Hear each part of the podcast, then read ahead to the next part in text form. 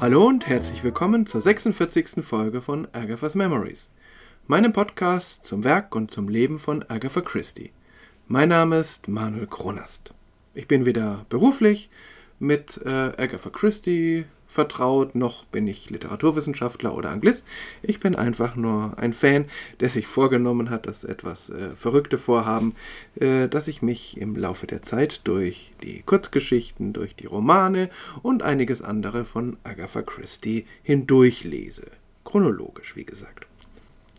Schön, dass Sie dabei sind, schön, dass ihr dabei seid, dass das also offensichtlich doch auf ein gewisses Interesse zu stoßen scheint und es nicht äh, nur alleine ein Agatha Christie Nerdtum ist. Nach einer sehr ungewöhnlichen Kurzgeschichte in der letzten Folge geht es heute auch um eine nicht gerade normale Erzählung von Agatha Christie. Aber immerhin, hier gibt es ein Verbrechen, es gibt Ermittlungen und es gibt einen Detektiv. Es gibt sogar zwei Detektive, nämlich Mr. Quinn und Mr. Satterthwaite. Die beiden kennen wir schon. Sie sind uns bisher in drei Folgen begegnet. Ich stelle sie trotzdem hier nochmal vor. Mr. Satterthwaite ist ein etwa 60-jähriger wohlhabender Engländer, ein gern gesehener Gast der Oberschicht. Allerdings ist er eher ein Beobachter dieser Gesellschaft als ein Teil von ihr. Wir erfahren nichts von einer Ehefrau oder Kindern, sonstiger Verwandtschaft. Er hält sich immer am Rand der Gesellschaften, zu denen er aber sehr gerne eingeladen wird. Ausgerechnet er aber löst nun mehrere Kriminalfälle. Das funktioniert allerdings nur, weil er in den entscheidenden Momenten dem rätselhaften Mr. Quinn begegnet.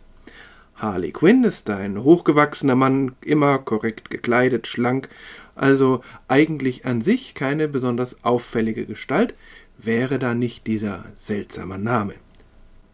Und in jeder Geschichte gibt es kleine Details, die ihn mit der Gestalt des Harlequins aus der italienischen Commedia dell'arte verbinden.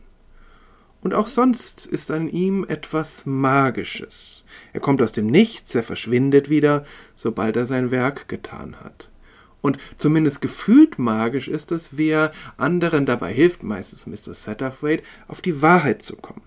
Denn Mr. Quinn scheint zwar alles zu wissen, aber er ist nicht selbst der Ermittelnde.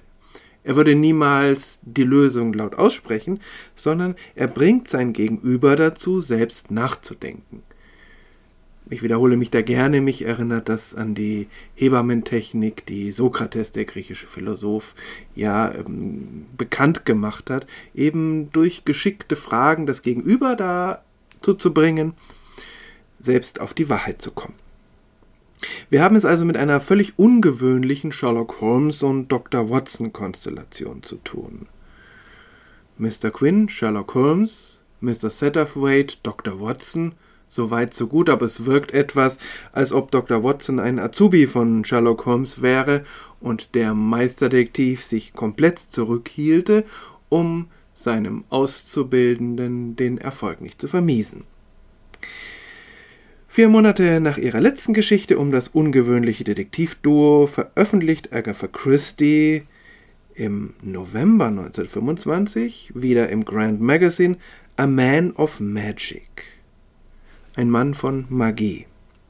Fünf Jahre später im Sammelband The Mysterious Mr. Quinn wird die Geschichte anders heißen. At the Bells and Motley. Die deutsche Übersetzung wiederum nähert sich dem ursprünglichen Titel wieder an und heißt Ein Zaubertrick. Alle drei Titel sind völlig passend. Bells and Motley, das könnte man übersetzen mit Glocken und Narrenkleid, so heißt das Gasthaus, in dem Mr. Quinn und Mr. Satterthwaite sich über den Kriminalfall unterhalten. Und der Name des Pubs ist nicht nur in der langen Tradition von skurrilen englischen Wirtshausnamen, sondern er spielt natürlich auf den Harlequin Mr. Quinn an, Motley das Narrenkleid. Und gleichzeitig, deshalb eben die beiden anderen Titel dieser Geschichte, hat das Verbrechen wesentliche Elemente eines Bühnenzaubertricks. Und das wird auch immer mal wieder thematisiert. Die Grundkonstellation. In Ashley Grange, einem Herrenhaus ganz in der Nähe des Gasthauses, hat sich eine Tragödie ereignet, die das Leben mehrerer Menschen in der Schwebe hält. In Ashley Grange ist vor kurzem ein junges Ehepaar eingezogen. die Franco-Kanadierin Eleanor Le Couteau, eine reiche Erbin und Antiquitätensammlerin, und der junge Offizier Captain Richard Harwell, von dem eigentlich niemand genaueres weiß, aber der eine schneidige, charmante, auffällige Erscheinung ist, und die beiden jungen Leute verlieben sich ganz wild ineinander und sehr schnell wird geheiratet. Doch schon wenige Monate später verschwindet Richard Harwell spurlos. Der letzte, der ihn gesehen hat, ist der Gärtner John Matthias. Danach wird der Captain als vermisst erklärt, aber weder tot noch lebendig gefunden. Seine junge Witwe, die ja eigentlich im rechtlichen Sinn gar keine Witwe ist, fühlt sich nicht mehr wohl und will das ganze Anwesen an den reichen Amerikaner verkaufen, irgendwo anders ein neues Leben beginnen. Der Gärtner nimmt unter den unausgesprochenen Verdächtigungen der Dorfgesellschaft eine neue Stelle an, in Essex, also ganz woanders.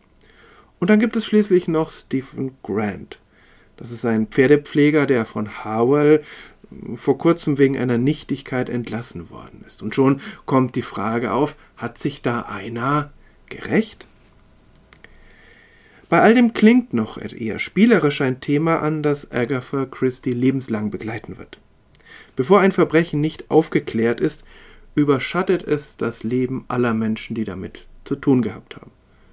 Egal ob sie schuldig oder unschuldig sind, denn das weiß ja keiner. Vieles ist nicht geklärt und viele denken, es könnte ja sein. Jahrzehnte später wird es der Ausgangspunkt sein für einen von Agatha Christie's besten Romanen, Ordeal by Innocence.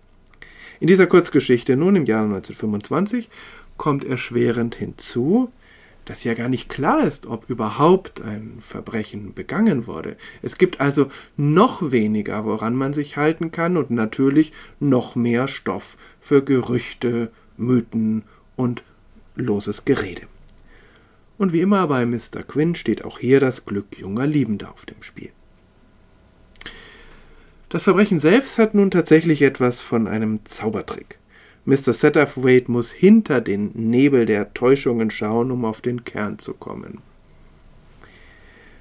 Das Ganze ist ein wenig unglaubwürdig und die Hebammenmethode Mr. Quinns wird hier schon ziemlich strapaziert. Aber verblüffend ist es allemal, was da plötzlich ans Licht kommt und wie unwahrscheinlich auch immer, ja, es könnte so gewesen sein. Es ist schlüssig. Viel spannender aber finde ich die Entwicklung von Mr. Satterthwaite. Denn auch wenn er immer wieder tapfer behauptet, dass er gern beobachtet und am Rand steht, dann kommen doch solche Bemerkungen wie das resignierte Life has passed me by. Das Leben ist an mir vorübergezogen. Doch gerade diese Mischung aus Nähe und Abstand macht ihn zu einem guten Detektiv. Er hat die notwendige Distanz, um frei von allzu viel Emotionen auf das Verbrechen zu schauen und er hat die Connections, die er braucht. Er kennt die Menschen, die dort beteiligt sind, zumindest zum Teil, und er kennt die richtigen Leute, damit das Verbrechen auch tatsächlich aufgeklärt wird und ähm, das Ganze zu einem guten, gerechten Ende führt. Und auf rührende Weise macht das Mr. Satterthwaite glücklich nicht immer nur zuschauen und beobachten zu können, sondern auch aktiv eingreifen zu können, wenn auch in einer anderen Rolle. Und sowohl Mr. Quinn als auch Mr. Satterthwaite sind sehr romantische Persönlichkeiten. Agatha Christie beschreibt also in diesen Geschichten in sehr loser Folge eine Charakterentwicklung, aber sie sucht sich als, äh, als Subjekt dieser Entwicklung keinen jungen Menschen aus, sondern ziemlich ungewöhnlich, einen etwas vertrockneten, älteren Mann. Das finde ich erfrischend und es bewegt mich auch immer wieder, wie da dieser Mr. Satterthwaite aus sich herausgeht und äh, unter der Anleitung und mit der Hilfe und dem ganz sanften Nudging von Mr. Quinn ganz neue Seiten an sich entdeckt und plötzlich über sich hinaus wächst und das Leben anderer Menschen verändert, was er ja eigentlich immer gewollt hat. Ein letzter Aspekt die zeitliche Distanz. Vor allem in ihren späteren Lebensjahren wird Agatha Christie immer häufiger Verbrechen beschreiben, die in der Vergangenheit liegen, Monate, Jahre, vielleicht sogar Jahrzehnte. Das kann man als Nostalgie abtun oder auch als Unfähigkeit, die Gegenwart zu verstehen, also eine ältere Frau, die nicht mehr so ganz zurechtkommt mit dem, was um sie herum passiert und deshalb konzentriert sie sich halt auf diese Weise auf die Jahre, in denen sie sich zu Hause fühlt. Es kann natürlich auch als eine Herausforderung für eine Kriminalschriftstellerin beschrieben werden. Je länger ein Verbrechen zurückliegt, umso schwerer ist es aufzuklären und umso schwerer ist es auch für die Kriminalschriftstellerin, das Ganze einigermaßen plausibel zu machen. Und umso größer die Ehre, wenn es gelingt. In dieser Kurzgeschichte ist Agatha Christie ja noch nicht in den letzten Lebensjahrzehnten angekommen. Sie ist bei der Veröffentlichung 35 Jahre alt. Geht es auch um ein Verbrechen, das zurückliegt, wenn auch nur wenige Monate. Aber diese zeitliche Distanz wird hier positiv bewertet. Für Mr. Quinn ist das kein Nachteil, nicht einmal eine besondere Herausforderung, sondern sie macht vieles leichter. Und äh, das wird dann so ausgedrückt. Das ist ein ähm, Zitat von Mr. Quinn. The longer the time that has elapsed, the more things fall into proportion. One sees them in their true relationship to one another. Je mehr Zeit vergangen ist, umso mehr werden die richtigen Proportionen der Einzelheiten deutlich. Man sieht sie in ihren wahren Beziehungen zueinander. Mr. Quinn, vielleicht auch Agatha Christie, ist der Meinung, dass Zeuginnen und Zeugen zwar grundsätzlich nicht immer zuverlässig sind, besonders wenn das, was sie erzählen, ziemlich nah ist, aber dass dann doch in der Erinnerung, vor allem wenn die richtigen Fragen gestellt werden, die Wahrheit zutage tritt, weil man sich immer an viel mehr erinnert, als man sich tatsächlich bewusst ist. Das finde ich äh, eine interessante Argumentation und vielleicht ist das ja auch einer der Gründe, warum Agatha Christie nicht erst im Alter damit beginnt, alte Fälle, vergangene Fälle aufzurollen. Ihren vielleicht besten Roman in dieser Art, Five Little Pigs, schreibt sie im Zweiten Weltkrieg und er wird veröffentlicht kurz vor ihrem 50. Geburtstag.